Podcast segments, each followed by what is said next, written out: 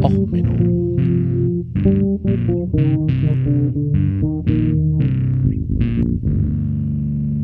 Der inkompetente Podcast über Dinge aus Militär, Technik und Computer, die so richtig in die Hose gingen. Herzlich willkommen zu Och Menno, dem Podcast für alles, was so richtig in die Hose gegangen ist ähm, mit einer weiteren Bonusfolge. Ja, eigentlich wollte ich gar nicht so schnell wieder zu euch sprechen. Also schön, dass ich wieder in deinem Gehörgang bin. Heute ist der 3. April 2020 und naja, es begaben sich einige Dinge. Also als erstens ist direkt nachdem ich äh, die letzte Folge rausgehauen habe, ein weiterer Song von Ailstorm raus, frisch rausgekommen. So, jetzt muss ich also erstmal äh, diesen Song verwussten. Das mache ich aber in der nächsten Bonusfolge. Und dann ist äh, leider Rüdiger Neberg gestorben. Ähm, das ist einer meiner großen Idole gewesen in meiner Jugend. Ich habe all seine Bücher gelesen, war auch mal während meiner Bundeswehr-Uni-Zeit bei einem seiner Vorträge und ich unterstütze quasi auch seinen Verein gegen die weibliche Genitalverstümmelung. Ähm, ja, hat mich ehrlich gesagt ein bisschen getroffen. Und ja, hm. dachte ich mal, ich mache hier nochmal einen kleinen Nachruf. Also wie gesagt, äh, Survival ist leider tot. Ähm, ich verlinke euch dann unten auch nochmal äh, seinen Nachruf und so. Und naja, ich hatte ihn damals mal, also nicht ihn selber kennengelernt, aber in einem Museum stand denn sein Einbaum. Ich weiß es gar nicht mehr, was es war. Es hat mich als Jugendlicher so total, also als junger Jugendlicher total fasziniert, dass jemand auf die Idee gekommen ist, mit einem Mammutbaum aus dem Regenwald gegen die Ausrottung der Regenwaldvölker zu ähm, protestieren und damit dann mit so einem Baumstamm den Atlantik zu überqueren. Das fand ich einfach total faszinierend. Ähm, Im Gegensatz zu diesen Kontiki-Expeditionen mit den sexbesessenen Typen äh, war Rüdiger irgendwie so ein Vorbild. Ähm, ja, und diesen Baum, der hat mich immer fasziniert und hatte vielleicht auch einen kleinen Einblick äh, oder Einfluss darauf, warum ich dann irgendwie später zur Marine gegangen bin. Das hat mich irgendwie fasziniert, so die Seefahrt. Und ja, ähm, deswegen, also Rüdiger ist tot, das ist irgendwie traurig. Passiert, hm, keine Ahnung. Ja, hatte mich heute ein bisschen sehr getroffen und hatte eigentlich auch keinen Bock, eine weitere Podcast-Folge aufzunehmen heute. Weil irgendwie, hm, naja, jemand, der mir was bedeutet, ist gestorben und irgendwie nicht so geil. Ja, aber dann ist was passiert. Auf Twitter hatte ich den Artikel denn gestern Abend schon gesehen und der ist jetzt heute beim Spiegel. Und ich kann es nicht mir verkneifen. Also herzlich willkommen zur Bonusfolge Shipwrecked. Ähm, auch ein Hailstorm-Song. Natürlich, ihr müsst da jetzt durch. Ich bin gerade im Piratenfieber. Bei Lego Ideas ist auch das Piratenset rausgekommen. Hat mich völlig überrascht. Also die nächste Zeit, wenn ich ein bisschen Arre und Orre sage und mit dem Kopftuch hier den Podcast aufnehme, dann bin ich im Piratenfieber. Sorry dafür. Es wird dann wahrscheinlich auch demnächst mal ordentlich Lego gebaut. Mal wieder. Ähm, ja, Piraten. Piraterie, immer ein spannendes Thema. Und wie gesagt, jetzt ist ein Artikel rausgekommen. Es geht eigentlich um die Hanseatic, ein Schiff. Ähm, wir von der Marine bist du ja oft im Antipiraterie-Einsatz gewesen und hast halt zum Beispiel Kreuzfahrtschiffe verteidigt.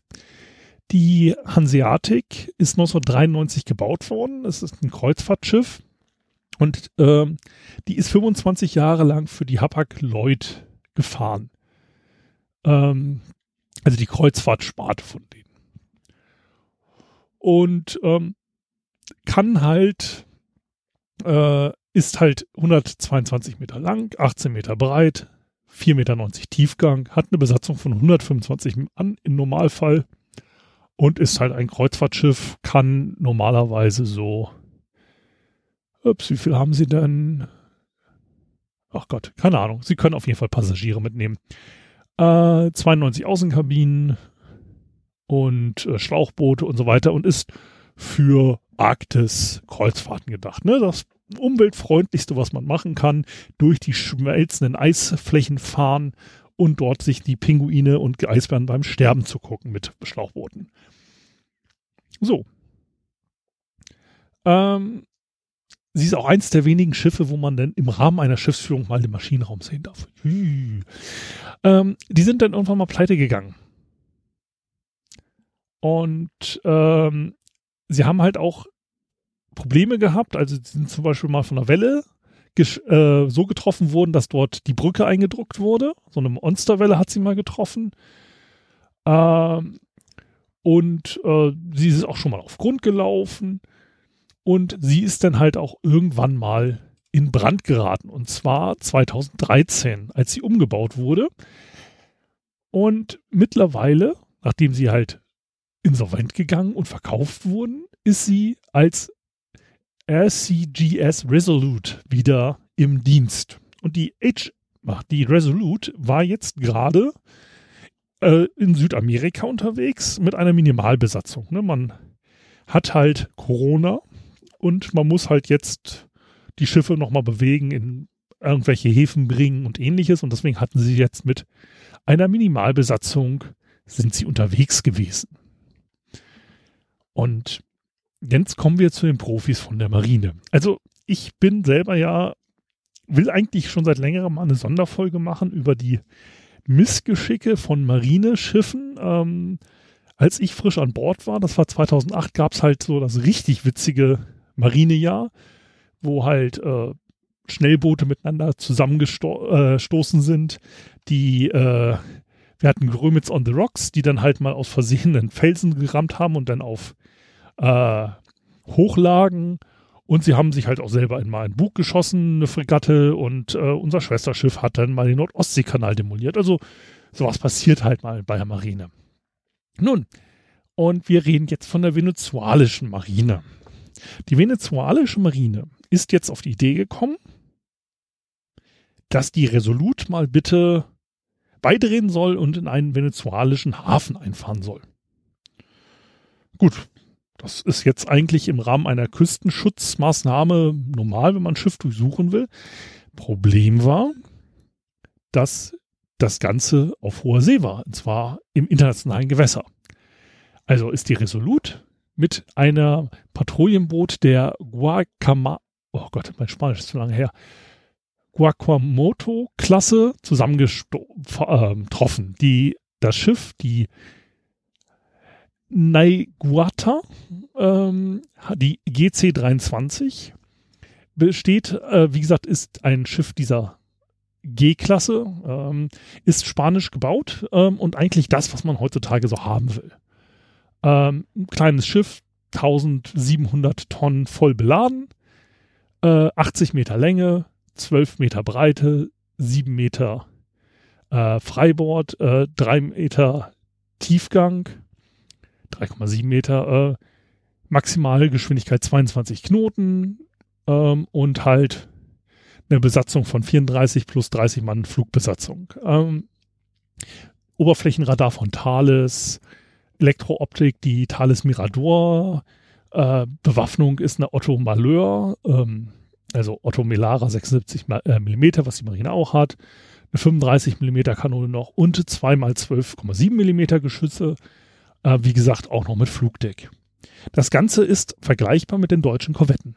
Die deutschen Korvetten sind ein bisschen länger, ein bisschen schwerer, ähm, sind noch Flugkörper bewaffnet, das ist die hier nicht, aber die Sensorik ist halt dasselbe, es ist halt auch eine Mirador drauf, es sind auch Thales Oberflächenradar und, äh, und so weiter. Das ist halt alles so vergleichbar mit dem deutschen Standard. Also auf so einem Ding bin ich, naja, nicht der, aber so von der Klasse im Prinzip bin ich sowas zur See gefahren. Oder habe es in Dienst gestellt. So richtig zur See gefahren bin ich ja nicht. Ähm, wie gesagt, ganz normal modernes Kriegsschiff. Ja, so das, was man heutzutage haben will, wenn man Küstenpatrouille machen will. Hochmodern, 2014 in äh, 2009 in Dienst gestellt. Ja, also nicht ganz hochmodern. Wie gesagt, Korvetten sind ja auch von 2007 und 2008. Ähm, aber halt so das, was heutzutage der Goldkantenstandard ist. So, dieses Schiff hat jetzt halt angeblich ähm, das äh, Kreuzfahrtschiff zum Abdrehen zwingen wollen und hat sie dann auch mit Warnschüssen geschossen und ähm, naja, aber der Kommandant hat halt erstmal noch mit bei sich zu Hause in der Firmenzentrale angerufen und so, was ist hier los, was soll ich machen?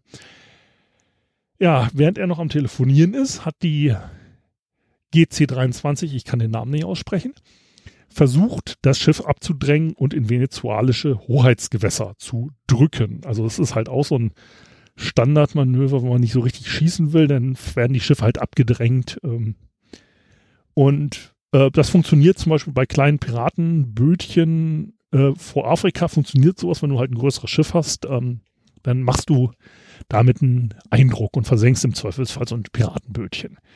Wenn du allerdings ein 80 Meter langer Patrouillenbötchen bist und bist mit so einem Kreuzfahrtschiff am Kollidieren, ja, dann haben zwei Leute zwei richtig große Probleme, nämlich Löcher in den Schiffen. So in der Theorie. Normalerweise wird jetzt ein Schiffskapitän natürlich versuchen, so eine Kollision zu vermeiden und dreht dann halt entsprechend ab, um halt äh, sein eigenes Schiff auch äh, zu schützen und so kann man sie dann zwingen, halt in die Hoheitsgewässer zu fahren oder ähnliches. Also ähm, gibt solche Marinezwischenfälle relativ häufig. Ähm, das Problem an der Geschichte war jetzt, die Hanseatic oder jetzt die Resolute hat halt einen kleinen Unterschied. Ich hatte erzählt von diesen äh, Touren in Polareis. So mit Pinguinen gucken und Eisbären beim Trinken und so. Mhm. Das ist ein Eisbrecherrumpf. So ganz bisschen. Also ist eine Eisklasse, äh, was ist das für eine Klasse? 1a, glaube ich. Ist jetzt kein richtig, richtiger Eisbrecher, aber glaube ich bis einen Meter oder so kann nie ab. Was für ein Eisrating hat das Ding jetzt gerade? Finde ich jetzt so spontan nicht. Ist auf jeden Fall, hat ein Eisrating, ist dickerer Rumpf und ja, sorgte jetzt dafür, dass die GC23 auf einmal anfing, Wasser aufzunehmen und sank. Ähm, die Resolut blieb dann erstmal vor Ort und bot an, halt den Schiffbrüchigen zu helfen, wurde dann aber von der Internationalen Schifffahrtsleitstelle in London, der Internationalen Rettungszentrale, angewiesen, lass die da schwimmen und fahr bitte in den nächsten Hafen außerhalb der venezuelischen Hoheitsgewässer, wo sie sich zurzeit aufhält. Ähm, die äh, Venezuela haben jetzt erstmal schnell den Schlepper die Transpondercode dieses GC23 senden lassen, damit man sagt, oh, die sind sicher im Hafen. Das konnte jetzt aber relativ schnell ähm, naja, aufgelöst werden, dass das nicht stimmte. Und ähm, die Artikel sind halt relativ äh, witzig. Und wie gesagt, äh, die Resolut ist jetzt in Tortuga eingelaufen. Ähm, deswegen packe ich euch noch mal einen Song zu Tortuga von Mr. Hurley und die Pulverwaffen noch dazu. Aber es ist halt genau so einer der Inselgruppen oder Inseln, die man so mit Piraterie in Verbindung bringt. Und die Piraten waren in diesem Fall eine offizielle staatliche Einheit, die dann auch dummerweise von einem Zivilschiff versenkt wurde. Und wie gesagt, das ist ein hochmodernes Kriegsschiff äh, mit ordentlich Wumms und ordentlich Dacker. Und äh, der Kommandant des Zivilschiffs hat einfach gesagt, jo, du schießt auf mich, ich fahre einmal über dich drüber. Und wenn du immer noch äh, nicht Ruhe gibst, dann lege ich nochmal einen Rückwärtsgang ein oder sowas ähnliches. Äh, an, also man sieht halt auch die Schäden am Schiff dieses Eisbrechers, die sind halt nicht sonderlich groß. Äh, der hat halt vorne so ein bisschen schwarze Farbe abgekriegt. Man vermutet, man kann auch auf den Fotos angeblich Einschauslöcher sehen. Ähm, das möchte ich nicht äh, bestätigen oder ähnliches. Ähm, wie die 44 Mann Besatzung der äh, venezuelischen Marine sind gerettet worden. Und äh, die, äh, das Cruise-Ship mit den 35 Mann äh, Wartungsbesatzung sind jetzt halt im Hafen. Ja, das erstmal zu diesem völlig verrückten Geschichte. Ähm, wir warten mal die Updates ab. Ähm, was übrigens Updates angeht, ähm, Updates zu den anderen Stories. Ähm, seit gestern, ja, seit gestern, seit dem anderen Bonus, ähm, da gibt es jetzt schon wieder was, weil der Kommandant des Flugzeugträgers, der ja gesagt hatte, ähm, hat ja einen Brief geschrieben, bitte holt meine Leute runter, ich kriege hier Riesenprobleme. Ja, der ist dann schon mal ersetzt worden. Der ist jetzt von Bord genommen worden. Ja, und ähm, die, Kon äh, wie hieß sie? äh, eins von diesen Mercy-Class-Schiffen, das jetzt in New York ist. Äh, das eine war Mercy und das andere war Console. Ich komme jetzt auf den Namen von dem Dampfer nicht.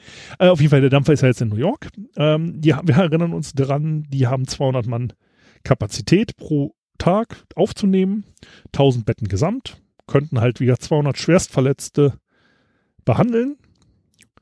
Ratet mal, wie viel bis jetzt behandelt wurden. Angeblich 20 Leute. Jo. Das ist doch mal ein gutes Ding. Aber naja, Trump hatte halt seinen Moment, wo er stolz nochmal was getan hat.